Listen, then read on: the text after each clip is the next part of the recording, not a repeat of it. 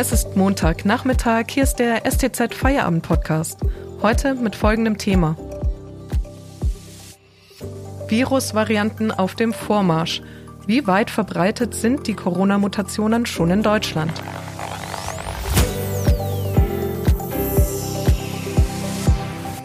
Am Mikrofon ist Miriam Hesse. Hallo. In Stuttgart muss jetzt die Kita eines freien Trägers schließen, weil dort drei Corona-Ansteckungen mit Virusmutationen nachgewiesen worden sind. B117 heißt die britische Variante des Coronavirus, die unsere Hoffnungen auf ein baldiges Ende des Lockdown zunichte gemacht hat. In Großbritannien hat sich die gefährliche Mutante rasant verbreitet. Aber wie stark betroffen ist Deutschland? Welche anderen Mutationen bahnen sich hierzulande ihren Weg und haben wir adäquate Gegenmittel? Darüber spreche ich heute mit Werner Ludwig aus dem Wissenschaftsressort. Hallo Werner. Hallo. Werner, vor einigen Wochen kamen die Meldungen, dass Mutationen des Coronavirus auch in Deutschland angekommen sind. Jetzt hat das Robert Koch Institut erstmals Zahlen dazu vorgelegt. Was besagen die? Ja, also dass Viren äh, mutieren ist zunächst mal was ganz Natürliches. Also es treten immer wieder neue Varianten auf aber eben einzelne sind eben besonders gefährlich. Und da gab es jetzt vom Robert Koch Institut eine erste Auswertung dazu, insbesondere mit Blick auf die britische Variante B117.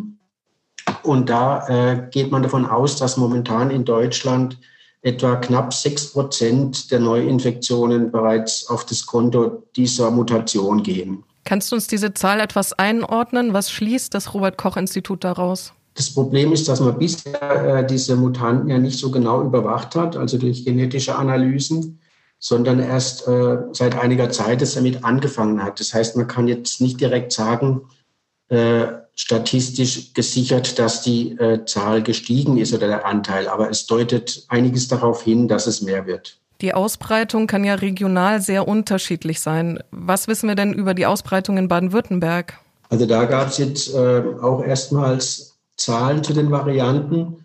Und da ist es so, dass bisher insgesamt in Baden-Württemberg äh, in 1048 Fällen diese neuen Varianten gefunden worden sind, wobei äh, ein erheblicher Teil davon allein in der vergangenen Woche aufgetreten ist. Da waren es ähm, ich glaube 780, gut 780 waren also mit der Mutante infiziert, wobei auch das nur auf Stichproben basiert, sprich ähm, das kann natürlich auch höher schon liegen, der Anteil.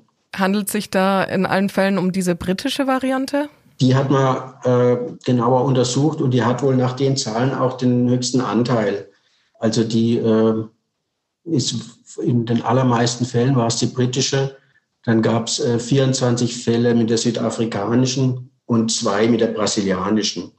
Also die britische ist eigentlich so die, die größte Bedeutung hat nach dem, was man bisher weiß. Kann denn der normale Test die Ansteckungsvariante feststellen? Also mit dem normalen äh, PCR-Test wird äh, ja nicht gezielt nach den Mutanten gesucht. Da wird nur geschaut, ob jetzt jemand positiv oder negativ ist. Äh, wenn man diese Varianten jetzt finden will, muss man quasi nach einem positiven PCR-Test nochmal einen speziellen äh, Marker-PCR-Test machen, der dann also ganz gezielt äh, nach diesen Erbgutstellen sucht, die verändert sind bei den einzelnen Mutationen. Das ist die eine Möglichkeit. Wobei man dann nur die Varianten finden kann, die man schon kennt. Wenn man jetzt jegliche Mutationen überwachen will, die entstehen, dann muss man eben eine komplette ähm, Erbgutsequenzierung machen, wo man dann auch Veränderungen entdecken kann, äh, die bisher noch nicht bekannt sind. Das sind im Prinzip die zwei Methoden, mit denen man da arbeitet. Welche Probleme verursachen denn diese Mutationen schon in Deutschland? Also da gibt es einen aktuellen Fall. Beispielsweise wurden in einem Pflegeheim im Landkreis Osnabrück wurde bei 14 Senioren die britische Variante nachgewiesen. Und zwar, obwohl diese Bewohner beziehungsweise alle Bewohner dieses Heims schon die zweite Impfdosis erhalten hatten von dem BioNTech-Pfizer-Impfstoff.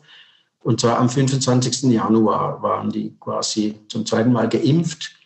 Und äh, jetzt kann es natürlich sein, dass die Immunität noch nicht voll ausgeprägt war, aber zumindest wurde diese Variante nachgewiesen, eben trotz der Impfung. Über die Wirksamkeit der Impfstoffe in diesen Fällen reden wir gleich noch. Kannst du uns noch sagen, was die Virusvarianten jetzt für die deutsche Eindämmungspolitik bedeuten? Also wenn man davon ausgeht, dass die eben so viel leichter übertragbar sind, sagen eigentlich alle Experten, dass man letztendlich die äh, Maßnahmen, die man jetzt schon hat, mindestens genauso konsequent weiterführen muss. Also die AHA-Regeln, eben Abstand, Hygiene und so weiter.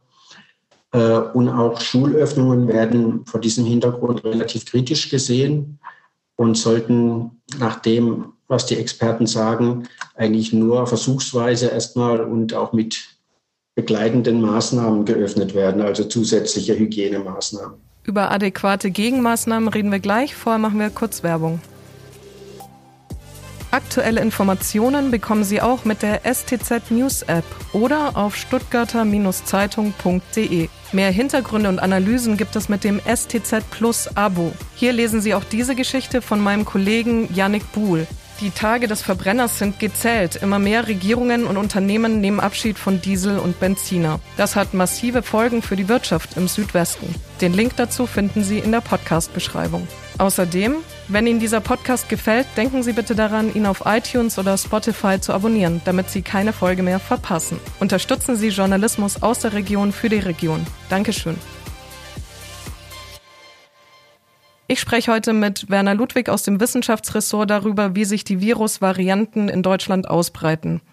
Wie gut wirken denn die bisherigen Impfstoffe gegen die Mutationen? Also dazu gibt es jetzt äh, in der Tat äh, beunruhigende Meldungen, beispielsweise aus Südafrika. Also da geht es dann um die südafrikanische Variante, die bei uns jetzt noch nicht so häufig ist. Aber dort wurden jetzt Impfungen mit dem Impfstoff von AstraZeneca vorübergehend gestoppt. Und zwar äh, wurde dort eine Studie gemacht, wo man eben festgestellt hat, dass die Wirksamkeit gegenüber dieser Variante deutlich geringer ist. Also die Studie ist zwar jetzt erstmal vorläufig, es waren auch nicht so eine große Gruppe, aber man geht davon aus eben, dass da tatsächlich die Wirkung gegen die Mutanten schlechter sein könnte. Also nach jetzigem Stand geht man davon aus, äh, dass die Wirksamkeit da zumindest geringer sein könnte. Das heißt natürlich äh, nicht, dass es gar keine Wirkung gibt unbedingt. Äh, die Wirkung kann ja auch darin liegen, dass beispielsweise eben ein, ein schwererer Verlauf verhindert wird.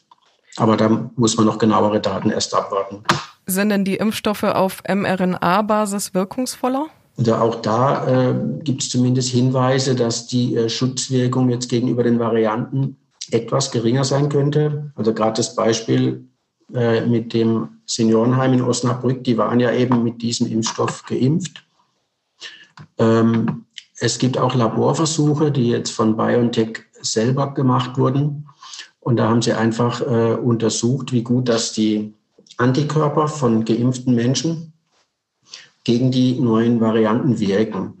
Und da haben sie jetzt beispielsweise bei der britischen Variante festgestellt, dass die 20 Prozent schlechter wirken im Labor, also in einem Laborversuch.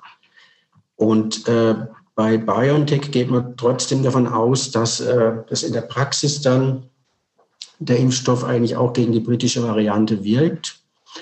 Aber wir wissen ja, dass die sich eben weiterentwickeln. Also das muss nicht so bleiben, dass dieser Impfstoff jetzt auch längere Zeit äh, alle Varianten quasi abdecken kann. Und was bedeuten denn die Virusvarianten für Menschen, die schon Corona hatten? Können die sich wieder anstecken und auch schwer erkranken? Also da ist es natürlich ganz ähnlich. Ne? Also die Immunität, die durch eine natürliche Infektion aufgebaut wird, kann auch durchbrochen werden. Ähm, wobei es auch so ist, dass die Immunreaktion gerade bei der natürlichen Infektion oft auch ein bisschen schwächer ausfällt als bei der Impfung. Wenn es jetzt nur ein milder Verlauf war beispielsweise, dann hat man vielleicht nicht so viele Antikörper. Und es wurden eben auch vereinzelt schon Fälle jetzt gefunden, beispielsweise in Brasilien, wo Leute, die bereits eine Corona-Infektion überstanden hatten, äh, jetzt sich mit der zweiten Variante infiziert haben. Über den Verlauf habe ich da jetzt nichts gelesen, wie der war. Vielen Dank an Werner Ludwig für diese Einordnung. Und das war der STZ Feierabend am Montag. Eine neue Folge hören Sie morgen. Bis dahin.